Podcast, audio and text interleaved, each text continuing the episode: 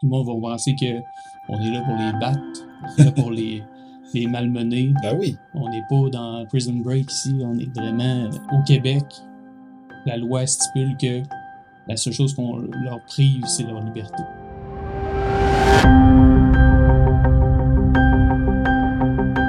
Bonjour, mon nom est Robert Maranda de la Direction des communications du ministère de la Sécurité publique. Avec la série de balados Au-delà des barreaux, je vous invite à plonger dans l'univers complexe et méconnu du système carcéral. Au-delà des barreaux explore les réalités, les défis et les histoires captivantes liées à la vie au cœur du milieu correctionnel. Préparez-vous à remettre en question vos perceptions alors que nous découvrirons ce monde souvent méconnu et mécompris à travers des épisodes captivants qui nous aideront à comprendre le rôle essentiel des services correctionnels au Québec où l'humain est au cœur des interventions.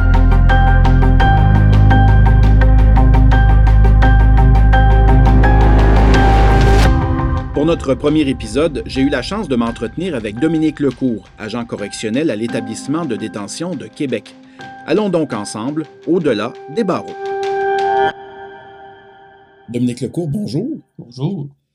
Dominique Lecourt, tu es un gardien de prison.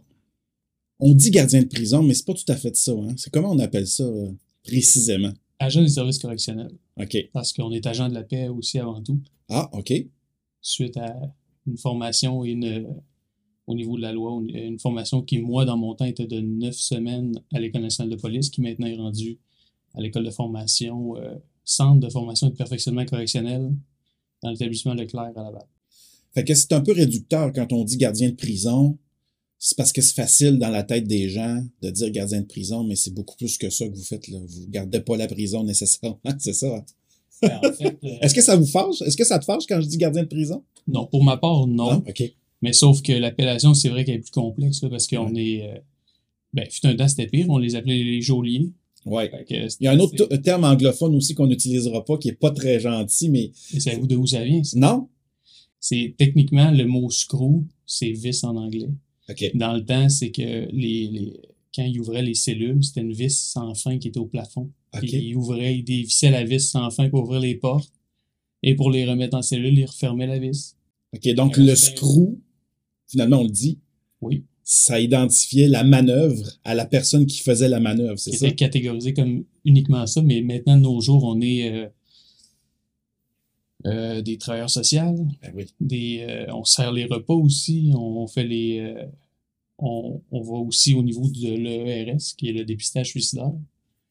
On a plusieurs chapeaux. Souvent, même dans une seule intervention, on peut mettre plusieurs chapeaux en même temps et pas juste le, le, le chapeau de l'intervenant. Tout le monde va penser que on est là pour les battre, on est là pour les, les malmener. Ben oui. On n'est pas dans Prison Break ici, on est vraiment. C'est c'est différent. On- au Québec, la loi stipule que la seule chose qu'on leur prive, c'est leur liberté. Mais c'est ça, il y a tellement de mythes associés à, à ton métier parce qu'on connaît mal les affaires. D'abord, tu nous disais une ED de Québec. ED, ça veut dire établissement de détention. Oui. Clairement, c'est ça. Ça, c'est la prison. C'est un centre de détention. Mais la prison au Québec, provinciale, c'est pas la même chose que la prison fédérale. C'est ça. Explique-moi la différence. Ben, la prison provinciale, c'est les personnes qui sont sentencées à deux ans moins un jour. Mais c'est pas juste ça. Toute personne qui est en attente d'un procès, qui, est, qui par le juge, par la cour, est dit dangereux pour la société, doit être maintenu en détention. Donc, on va avoir des personnes qui vont être là pour des tentatives de meurtre, des étiquettes non payées, malgré que c'est de moins en moins euh, maintenant. Ouais. Mais euh, ces personnes-là, toutes ces personnes-là vont devoir vivre en, en détention si la Cour juge qu'ils ne sont pas aptes à être remis en liberté. Donc, tous ceux qui sont de leur procès, fait que des fois, on a des personnes pour des meurtres où ça veut prendre des deux, trois ans de procédure avant d'être sentencé. Donc, on avoir n'importe qui, au final, euh, à la détention. Ben, c'est ça. J'ai visité la semaine passée le dé de Québec, justement, puis on m'a dit, les gens, c'est important, ils, devraient comprendre que on passe tous en premier, ben, les gens qui sont accusés, évidemment, puis qui, ils passent d'abord par le dé de Québec, puis en attente. Et si jamais ils sont jugés, le procès se fait, puis là, la sentence, c'est un emprisonnement à vie, ben là, ils transfèrent dans un centre fédéral. Euh, Oui. C'est ça, Oui. c'est c'est ça dont on parle. là. OK. Oui. OK. Ce métier-là, il y a beaucoup de préjugés, on dirait, parce qu'on dit, ah, c'est, c'est une ambiance, une ambiance vraiment désagréable, euh, on se fait crier après à cœur de jour, euh, c'est pas chic. Euh, euh, comment toi, tu, le, tu la décrirais, cette ambiance-là, à l'intérieur des murs, en dedans? on dit souvent en dedans. En fait, il faut faire la part des choses. dans une prison, on est confronté à la misère humaine. On est confronté souvent à des choses que monsieur, madame, tout le monde ne verront pas. Puis quand on croit avoir tout vu, on se dit toujours qu'il va y avoir de quelque chose de pire, puis c'est vrai. C'est négatif comme milieu parce qu'on s'entend que personne veut volontairement dire moi je vais aller en prison Mhm. et je vais être content d'être en prison. C'est de la contrainte. C'est ça. On Ouais. est contraint à ça. Puis ce qui arrive principalement aussi, c'est que c'est ça rend le milieu négatif.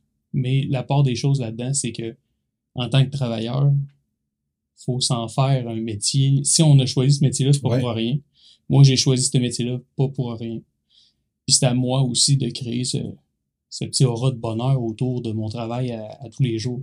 Parce que si t'es ici pour en parler, c'est parce que ce métier-là te passionne, d'abord. Effectivement. Pourquoi t'as choisi? Ben, moi, je travaillais dans l'automobile avant. Puis, euh, autant que j'aime ça, travailler dans l'automobile, euh, un véhicule, c'est un véhicule. Change de marque, change, mais la façon de procéder, de faire des changements dans ce véhicule-là sont similaires. Tandis que l'être humain est totalement différent. L'être humain, moi, j'ai travaillé en maison de transition avant, au CRC Le Pavillon, qui était situé dans le coin de Beauport maintenant. Mhm. Puis, ça m'a permis de voir le côté, le volet réinsertion sociale de mon travail. On se dit que un être humain, tu vas lui dire bonjour le matin, il va te répondre la même chose. Tu sauras pas ce qui s'est passé dans sa journée ou le, pendant sa nuit.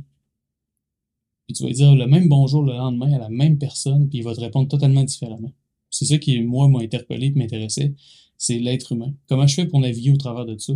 Parce que moi-même, en tant qu'être humain, j'ai jamais de- toujours des bonnes journées. Mhm. Donc, ça se peut que on me dise bonjour le matin, puis je sois très jovial et très réceptif, puis le lendemain pas. Fait que je me dis que si moi c'est ça, imaginez une personne qu'on doit contraindre à rester en prison. Mais, mais t'avais le goût, donc, d'aller, de sortir de, de, de l'environnement euh, stérile des voitures, puis de t'en aller avec une relation humaine, parce que c'est ça que c'est aussi ton métier. C'est une relation humaine quotidienne avec plusieurs personnes. Effectivement. C'est sûr, sûr que c'était machinal le travail euh, dans l'automobile. Comme je dis, un véhicule, c'est un véhicule. Même si la marque change, les choses changent, le prix change, ça reste que la façon de faire le travail est similaire. Tandis qu'avec les une job d'agent de service correctionnel, là, c'est on va pas au devant des coups. Mais souvent, on attend que ça arrive. Fait que notre travail, c'est de réagir à des situations qui arrivent, qui soient violentes ou qui soient euh, en communication, en, relation d'aide avec les personnes, c'est de la réaction à tous les jours. Donc, c'est ça qui est intéressant. Je sais jamais, moi, quand je rentre travailler, je sais jamais ce qui va arriver. Mais en quoi la prison peut protéger la société, justement? Ben, la prison, on dit souvent que c'est le mal-aimé de- du système de justice parce qu'on est comme le, le, le fond. Il n'y a, pas- il y a rien en dessous de nous autres. Puis, être avocat, ça a une certaine prestance, un prestige. Être à la cour aussi, il y a un décorum. On arrive en établissement de détention, souvent qu'on entend parler de nous, c'est pas pour les bonnes raisons. Mm. Donc, mais l'établissement de si tous les, les personnes arrêtées, autant toutes les histoires, vous pouvez vous fier aux médias, les histoires que vous avez entendues parler, autant l'Halloween que des choses comme ça, fait en sorte que ces personnes-là, si on les remet en liberté, qui vous dit qu'ils feront pas euh, d'autres crimes, qui vous dit qu'ils feront pas pire? Puis est-ce que le droit d'être en sécurité chez soi, ça part aussi par les services correctionnels. Les services de police sont là, mais au bout de la ligne, c'est nous autres. C'est ça que vous faites, dans le fond. Vous, vous assurez la sécurité de la société en gardant près de vous euh, les gens qui euh, méritent cette contrainte-là. C'est ça que je comprends. Effectivement. J'ai compris dans la recherche que euh, ce qui t'anime, c'est aussi... t'a- T'aimes pas les injustices. Effectivement, moi j'ai toujours été allergique à l'injustice. C'est sûr que certaines situations euh, personnelles m'ont permis de me calmer un peu, Mhm. mais allergique à l'injustice, c'est quand je vois une situation, puis clairement c'est injuste, la personne peut être défendue, ben je vais me permettre d'essayer de la défendre. Même si c'est le pire des criminels, même si c'est une personne qui est vraiment pas recommandable, ben c'est un humain puis il a le droit d'être défendu. Ben, en fait, moi, ma façon de faire, c'est pas celle de tout le monde, mais la mienne que j'ai décidé d'emprunter, c'est que une drôle de bébite, je connais mes règlements, puis moi, ça rentre puis ça ressort pas. Fait que je connais mes règlements. Fait que moi, je me suis dit que peu importe t'es qui, peu importe ce que tu as fait, je vais être juste avec toi. Je te donne ce que tu as le droit, ce que tu pas le droit, tu n'as pas le droit. Il y a un carré de sable déterminé par la société.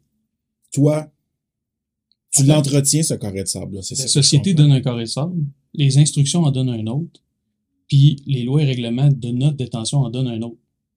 Donc, faut aller là-dedans. C'est sûr que, selon moi, puis je dis pas que c'est parfait, mais mon interprétation de la chose, c'est que il y a des règlements qui sont quand même stricts et clairs, mais une bonne personne, un bon agent va être capable de jongler autour, d'aller chercher la limite un peu, tu sais, mm-hmm. au lieu de prendre la ligne droite, prendre la courbe, mais tout en restant dans le chemin. C'est ce qui s'appelle user de son jugement pour travailler aussi.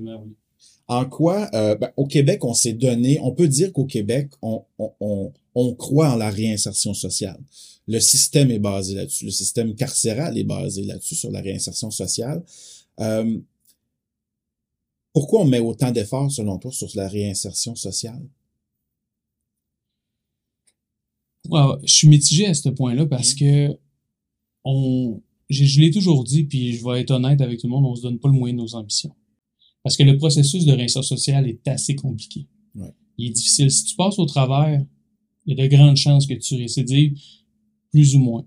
C'est sûr et certain qu'on peut pas dire qu'une une récidive, personne ne récidivera jamais. Mais si on peut se dire que la personne a été un honnête citoyen, qui est retourné sur le marché du travail, qui, était, qui a vraiment été un, bénéfice pour la société, l'espace de 3, 5, 6, 10 ans, c'est quand même réussi. C'est un parcours individuel aussi à chacun. Et, et, les gens ne prennent pas le même temps aussi pour le réaliser, ce parcours-là de réinsertion sociale. Mais selon toi, est-ce que ça sera toujours mieux que de la répression pure, comme d'autres systèmes carcérales dans le monde, par exemple, où essaye pas, là, il n'y en aura pas de réinsertion, ça n'existe pas. Euh, L'endroit où je travaille à l'heure actuelle, la réinsertion sociale est plus ou moins euh, présente. Parce que je travaille en réclusion. Ouais. Quand tu crées tu fais un, un délit dans l'établissement, il y a des règlements. Suite à ça, ça peut donner des sanctions disciplinaires. Et de l'autre côté, j'ai des personnes que je garde qui ont des, de la violence envers le personnel. Quand tu pars et tu fais le processus de libération, euh, excusez, le processus de, de réinsertion sociale, mm-hmm. tu le fais euh, pour éviter d'être en prison. Ça marche pas. C'est prouvé que ça fonctionne pas. Je pense que, est-ce qu'on pourrait avoir une partie du début de la sentence pour dire voici ce qui t'attend si tu te tu t'aides pas, ça serait peut-être un petit peu mieux. Là, on part tout de suite le processus de réinsertion dès le premier jour. Mm-hmm. Des fois, ils sont pas conscients de l'importance de tout ça. Est-ce que je, à mon humble avis, est-ce qu'il pourrait avoir un juste milieu entre les deux? Oui. Mais la réinsertion sociale est vraiment importante parce que on voit que dans d'autres pays comme euh, nos voisins, euh, c'est sec, hein? Ouais. C'est rough. C'est rough, puis quand on regarde que c'est eux qui ont le plus haut pourcentage d'incarcération dans le monde. On voit que ça donne pas nécessairement de résultats. Effectivement. Tu m'as parlé, tu dis que tu travailles en réclusion. Qu'est-ce que c'est la réclusion, pour être clair? En fait, sur les lois québécoises, on prive les personnes de liberté. C'est la seule chose. Un incarcéré a le droit de voter, un incarcéré a le droit de, de, de de se faire rentrer de l'argent, des vêtements. Mm. On n'a pas des, des, chaînes oranges comme aux États-Unis. On est vraiment, c'est leur propre vêtement. Ce qu'on fait, c'est qu'on les prive de leur liberté. Donc, quand ils font une action répréhensible en prison, ça leur amène un manquement disciplinaire. S'ils sont reconnus coupables par le comité de discipline, ils peuvent avoir des sanctions qui vont jusqu'à la réclusion. Fait que la réclusion, c'est une perte de liberté dans ta perte de liberté. donc, la personne peut faire trois jours de, de réclusion. Après ça, va retourner dans son secteur de vie. ça, c'est un côté. L'autre côté, c'est ce qu'on appelle, anciennement, ça s'appelait euh, la ségrégation. Mauvais, mauvais choix de mots pour, mais c'était à l'époque. Là, on change de nom là-dessus. Ça l'a changé. Maintenant, c'est, c'est vraiment un secteur spécifique au niveau des, euh, d'étudier les comportements. Fait donc, ceux qui s'en prennent aux agents correctionnels, ceux qui s'en prennent au personnel, qui s'en prennent euh, aux civils qui travaillent à la détention, euh, ils peuvent être mis là avec des mesures sécuritaires. donc, on va restreindre leur mouvement, mais ils vont avoir un peu plus de liberté qu'en réclusion. Mais c'est vraiment un secteur qui est particulier, qui a des heures hors cellule, beaucoup, ils font beaucoup de temps en cellule. C'est dans un sens aussi pour leur montrer que si t'es tanné de ça, mais ton comportement, il faut qu'il change pour que tu puisses avoir d'autres choses. Mais comment toi, tu peux les aider dans ce, à travers ça, en faisant ce métier-là qui travaille spécifiquement à la réclusion? Comment tu considères aider la personne? De quelle manière tu l'aides? je vous cacherai pas la vérité qu'il y a certaines personnes qui sont difficiles à aider.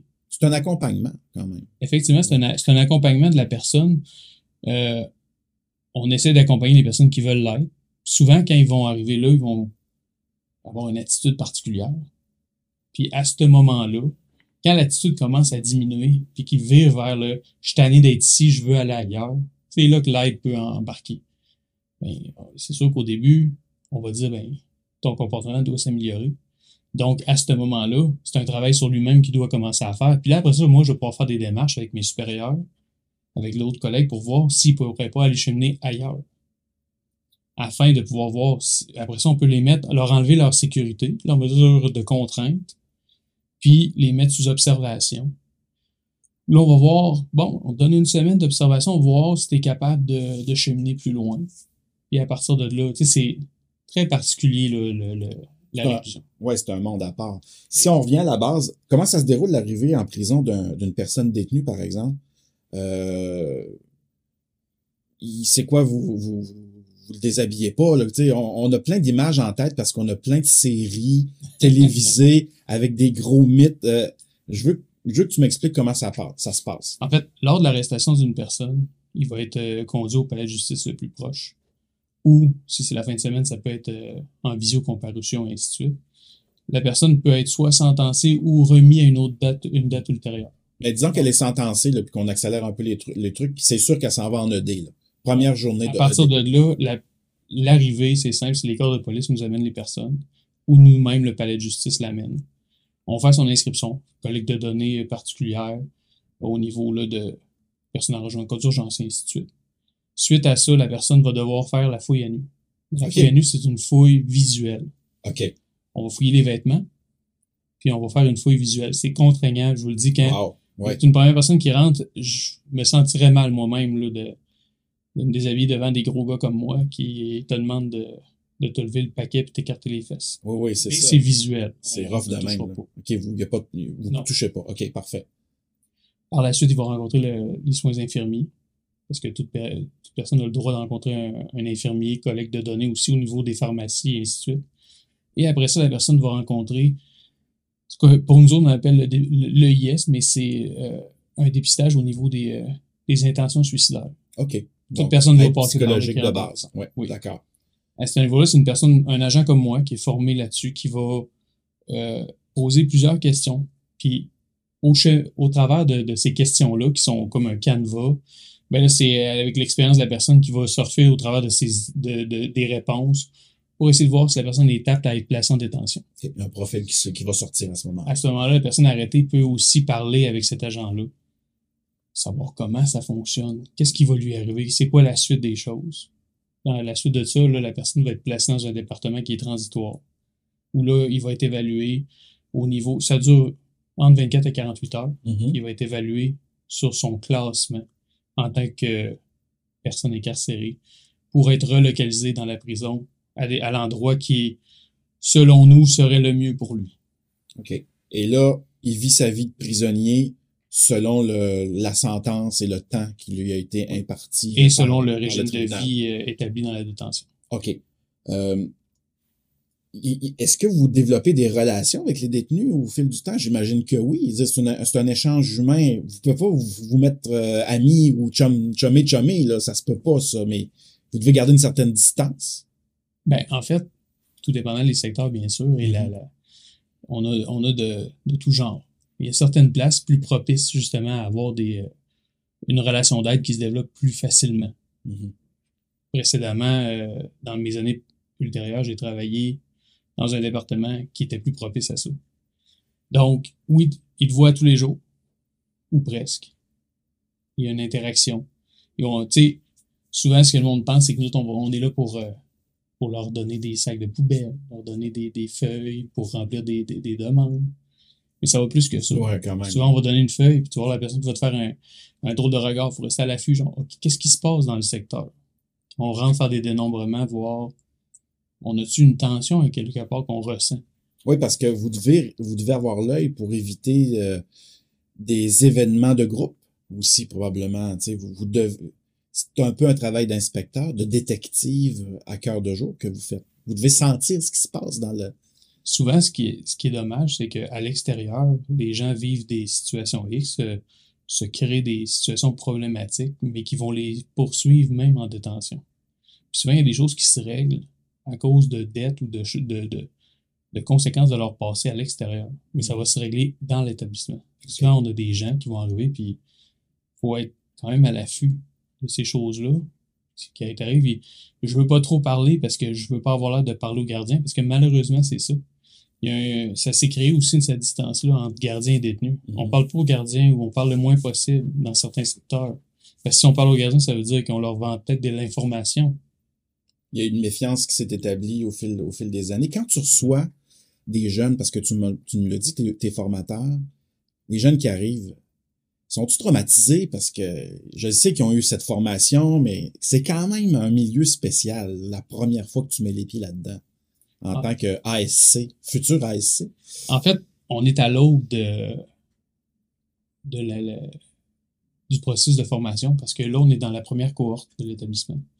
La première cohorte, c'est des personnes qui ont été engagées de façon temporaire au service correctionnel, puis de, à condition de réussir la formation. C'est du monde qui ont été quand même habitués pendant 6, 7, 8 mois au service correctionnel, à la détention de Québec.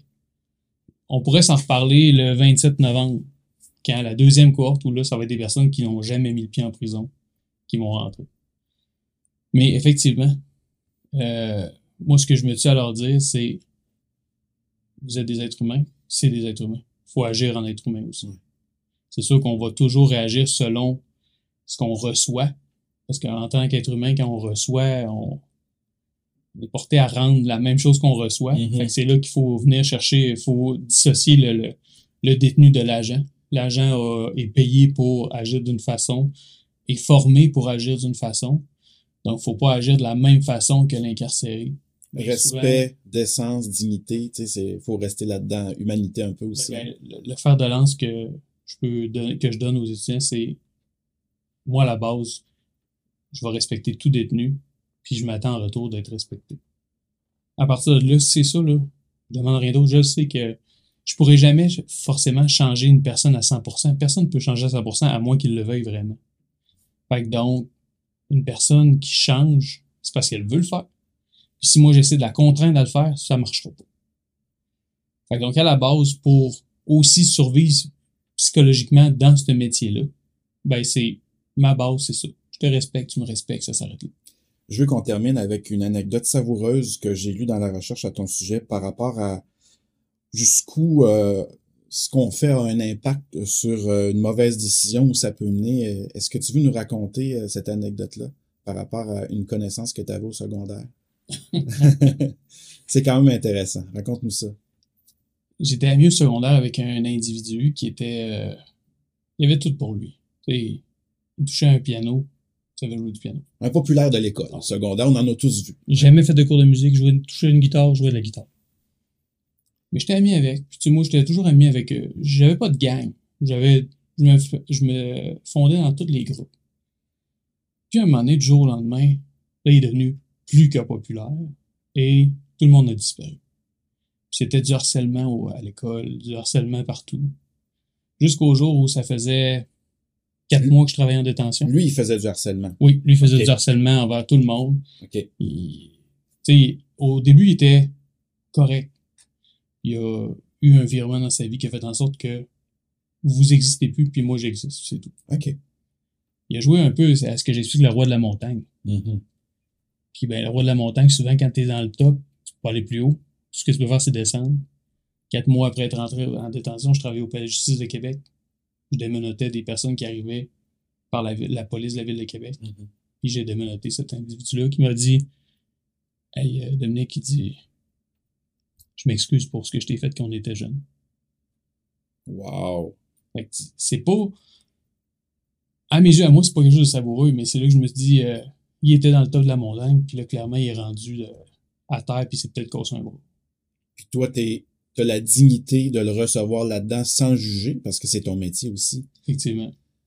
J'ai je l'ai regardé, j'ai fait un, un sourire en coin, puis on a continué la journée parce que le métier étant le métier, je- c'est, lui, il m'a reconnu. Moi, sur le coup, je l'ai pas reconnu du tout euh, jusqu'à temps qu'il nomme mon nom. Après ça, euh, là, j'ai fait les. L'hamster a commencé à rouler, puis là, je l'ai reconnu par, par la suite. Mais oui, c'est une anecdote, là. C'est, on sait jamais ce qui peut nous arriver dans la vie, et on sait jamais qui on peut croiser aussi. Dominique Lecourt, ça a été un plaisir de parler avec toi. Merci beaucoup. Je rappelle que tu es agent des services correctionnels à l'établissement de détention de Québec et non gardien de prison. Merci beaucoup. Merci. Merci d'avoir été avec nous pour ce premier épisode d'Au-delà des barreaux. C'était Robert Maranda. Je vous donne rendez-vous pour notre prochain épisode. Surveillez nos médias sociaux pour ne rien manquer. Ce balado est une production de la Direction des communications du ministère de la Sécurité publique.